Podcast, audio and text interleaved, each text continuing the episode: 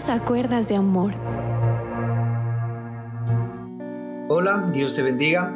En el día de hoy continuaremos nuestro estudio acerca de las señales antes del fin. Y aunque la palabra de Dios nos menciona muchas pistas y señales del fin de este mundo tal y como nosotros lo conocemos, en el día de hoy nos centraremos en la señal acerca de los falsos cristos y falsos mesías descrita en Lucas capítulo 21 versículos 7 y 8.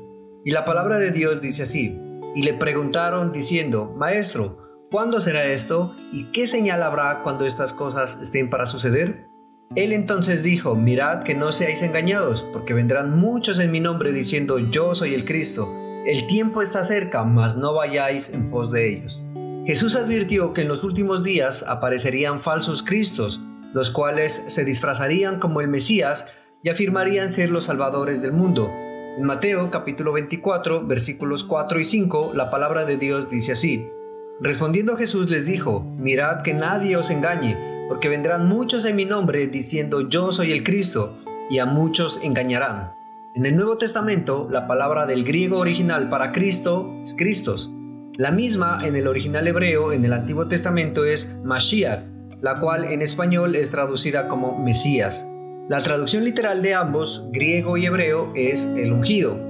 Desde los primeros siglos han surgido personas que dicen ser o fueron considerados por sus seguidores la encarnación o la reencarnación de Jesucristo o la segunda venida de Cristo. Por no hablar de los miles de casos de personas con trastornos mentales que hicieron esta declaración. Y es que a lo largo de la historia de la humanidad han existido falsos cristos, falsos mesías y falsos profetas que han fundado sectas y movimientos que atraen y engañan a millones de personas alrededor de todo el mundo. Y aunque antes de Jesús ya existieron personas que afirmaron ser el Hijo de Dios y afirmaron que eran los salvadores de la humanidad, el día de hoy haremos un recorrido por los casos más famosos de los falsos cristos del siglo XX y del siglo XXI en el que nos encontramos, para poder concluir que lo profetizado en Lucas 27, Mateo 24 y Marcos 13 se está cumpliendo al pie de la letra con respecto a estos falsos imitadores y mentirosos. Existen diferentes citas bíblicas que afirman que Jesús volverá. Esto lo podemos ver en Juan eh, capítulo 14 versículos del 1 al 4, en Hechos capítulo 1 versículos 10 y 11, o en Lucas capítulo 21 versículo 27. Y los cristianos así lo esperamos. Te invito por favor que revises estos textos por tu cuenta ya que este es un espacio muy corto. La Biblia no nos dice cuándo, pero las sagradas escrituras aseguran que en medio del camino, antes de que Jesús venga a la tierra por segunda vez, habrán farsantes, impostores de la fe, que se apoderarán de su nombre y de su herencia para sacar un beneficio propio. A continuación quisiera compartir contigo algunos de los casos de falsos cristos más famosos y destacados de los últimos años. En primer lugar tenemos a Jim Jones, fundador y líder de la secta Templo del Pueblo, famosa por el suicidio colectivo realizado el 18 de noviembre de 1978 por parte de 917 de sus miembros en un campo de concentración llamado Jonestown, localizado en el país de Guyana alegando ser perseguido por los religiosos de los Estados Unidos. Alrededor de 200 niños fueron asesinados en Jonestown, casi todos por envenenamiento con cianuro.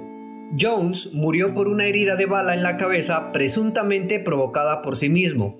Afirmó ser la reencarnación de Jesús, Buda y Vladimir Lenin, que fue un líder comunista. También tenemos el caso de Marshall Applewhite. Fue un líder religioso estadounidense fundador de la secta Heaven's Gate, en español, secta Puerta del Cielo. Utilizó el Internet para declararse Jesucristo y reunir seguidores. Era creyente de los ovnis, es decir, de los extraterrestres, y él y muchos de sus seguidores cometieron un suicidio colectivo el 26 de marzo de 1997, cuando pasó cerca de la Tierra el cometa Hal-Bopp. Ellos creían que iban a reunirse en el cielo ya que supuestamente una verdadera nave espacial los recogería y llegarían a un nuevo nivel espiritual.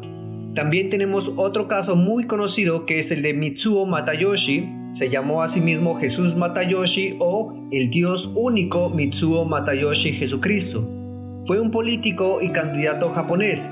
En 1997 fundó el Partido Mundial de la Comunidad Económica sobre la base de su creencia de que Él es Dios y Cristo.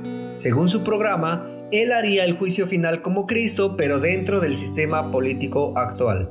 El siguiente es tal vez el caso más conocido de todos.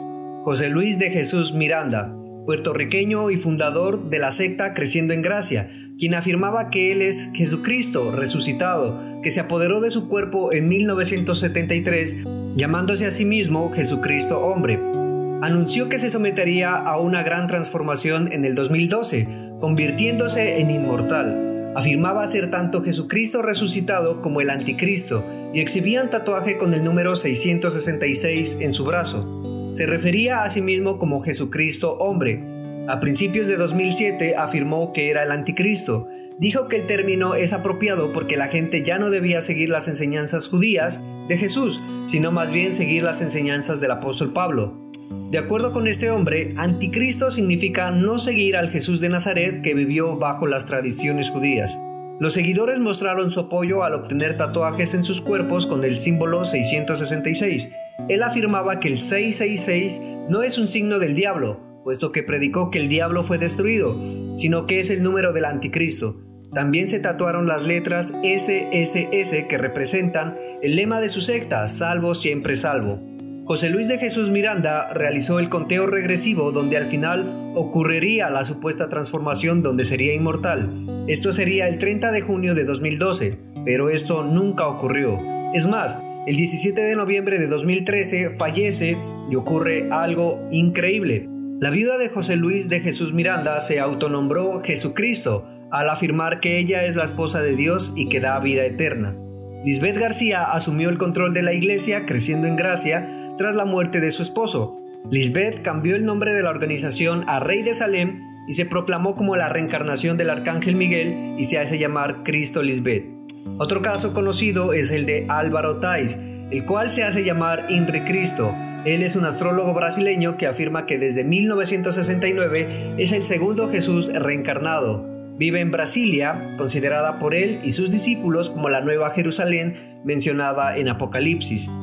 Henry Cristo, como se hace llamar este hombre, no es un personaje desconocido en su país. Participa de programas de televisión y es muy activo en redes sociales. Predica en YouTube y en Facebook Live, donde tiene más de 330 mil seguidores. Sus discípulos siempre visten con ropa azul cielo y también debieron abandonar los nombres que sus padres les dieron al nacer. Les dio nombres nuevos, todos con la letra A por alguna razón desconocida. También tenemos el caso de Sergei Torov, un ex policía de tránsito ruso que dice haber renacido como Jesucristo, pero señala que no es Dios, pero sí la palabra de Dios. Ha fundado la iglesia El Último Testamento, en 1990 se trasladó al sur de Siberia, donde vive con sus discípulos en una comunidad espiritual llamada Tibercul Ecópolis. Se dice que tiene varias esposas y 10.000 seguidores en todo el mundo. El caso de Oscar Ramiro Ortega Hernández es muy particular. En noviembre de 2011 disparó nueve tiros con una AK-47, que es un tipo de arma militar, en contra de la Casa Blanca en Washington, afirmando ser Jesucristo, dijo que fue enviado a matar al presidente Barack Obama, quien supuestamente sería el anticristo. Y por último tenemos el caso de Alan Joe Miller, más conocido como A.J. Miller y líder de la secta La Verdad Divina. Miller afirmaba ser Jesucristo reencarnado y quiere difundir mensajes que él llama la verdad divina. Él hace una serie de seminarios sobre el tema y utiliza diversos medios de comunicación, especialmente Internet.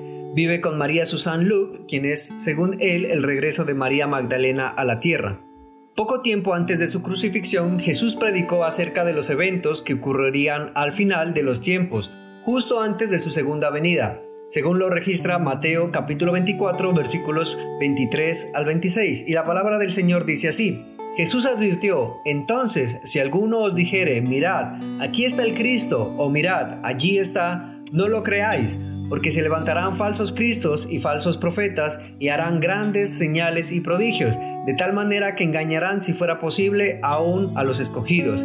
Ya os lo he dicho antes, así que si os dijeren, mirad, está en el desierto, no salgáis, o mirad, está en los aposentos, no lo creáis. Jesús enfatizó que los falsos cristos realizarían grandes señales y milagros, pero serían unos farsantes e imitadores. Bueno, Como conclusión, recordemos que tanto estos falsos cristos, estos falsos mesías, como otros falsos profetas, fundadores de diversas sectas, afirmaron que les fue revelada su identidad divina a través de sueños y apariciones.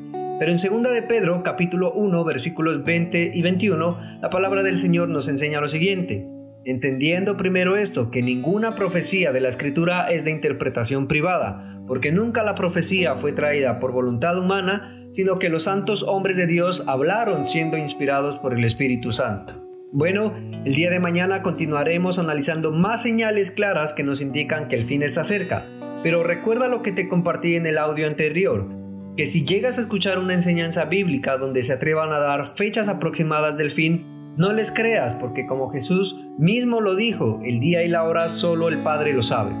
Agradecemos tu atención y te invitamos a que nos acompañes en nuestro próximo capítulo. Dios te bendiga.